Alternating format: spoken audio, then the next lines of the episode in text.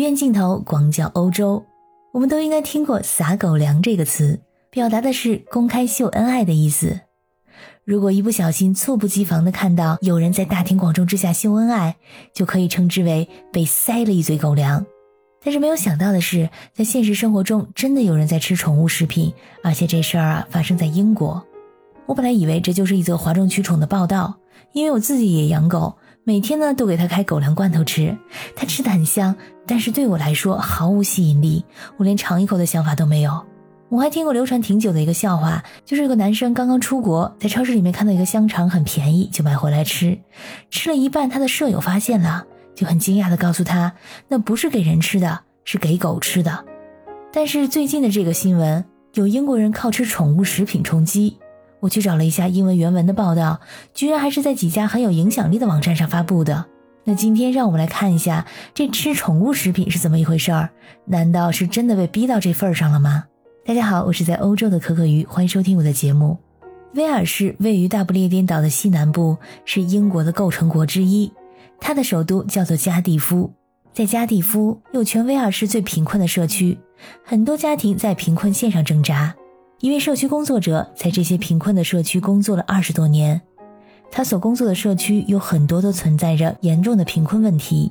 他表示，有人不得不吃宠物食品来充饥，还有人用暖气或者蜡烛来加热食物。虽然加蒂夫是威尔士的首都，也是最大最繁华的城市，但是还是有一些人的温饱问题都难以解决。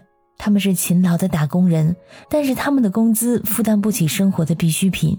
这位社区工作者呢，他每周为三十个家庭提供一篮子食品，每个家庭只需要为这一篮子食品支付五英镑。可以看到，目前英国的生活成本上涨，对数百万的家庭也造成了打击。最近英国的罢工特别的多。越来越多的从事教育和医疗等公共部门工作的人呢，也被迫依赖食品银行。而教育方面，英国国家医疗服务系统和铁路行业的工人也在举行大规模的罢工，要求提高工资。我们再回到这个狗粮上，其实狗粮也不是不能吃。之前有个新闻，在2020年，一名宠物食品制造商为了证明自家的产品过硬，居然想出了一个奇招。他连续吃了一个月的狗粮，同时在社交媒体上和网友分享整个过程。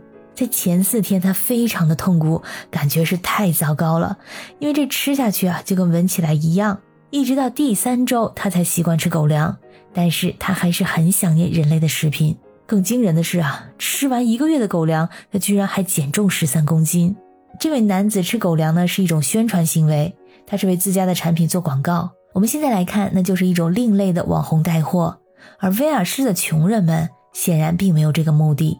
这则新闻也引起了网友们的激烈讨论，很多人无法相信它的真实性。有不少宠物主发帖说，很多宠物食品算下来比人物的食品还要昂贵，甚至有一名宠物主心酸地说，意大利面和鸡蛋要比宠物食品便宜多了。他家的狗吃不起狗粮，基本上他吃什么，他们家狗就跟着吃什么。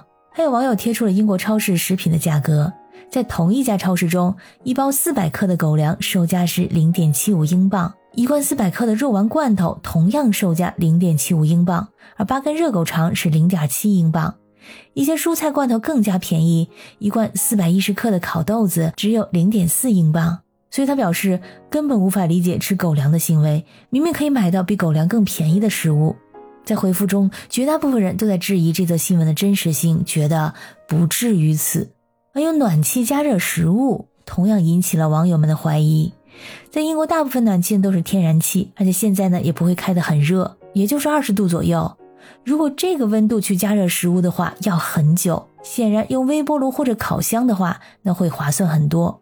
虽然这则新闻的真实性令人质疑，但是有一点是毋庸置疑的，那就是。确实，越来越多的人走进了食品银行。食品银行是一个食品救助系统，是为最贫困的人们来提供赖以生存的食物这样一种慈善机构。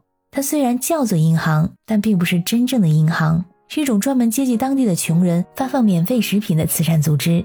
他还号召热心的厂商们，比如说连锁快餐店、酒店、超市以及食品供应商等等，让他们把即将失效或者过季但是还有用的食物捐赠出来。把这些物资送到育婴院、老人院或者其他需要的个人和团体，让资源获得最有效的分配和使用。最近呢，通货膨胀严重，在这个影响之下，食品银行可以说是举步维艰，面临困境。简单来说呢，就是捐赠的人变少了，但是申请食物的人变多了。之前来这里寻求帮助的，大部分是那些失业、低收入或者无家可归的人。但是最近呢，也出现了不少护士、教师等等拥有稳定收入的中产阶级人士，所以很多食品银行面临着供应方面的问题，遭遇财政赤字的困扰。因为在之前经常给食品银行捐款的人，现在呢自顾不暇，求助的人在增加，爱心机构和人士的捐赠能力却在下降。这就是目前英国食品银行的现状。感谢你收听本期的医院镜头，我是主播可可鱼，我们下期再见。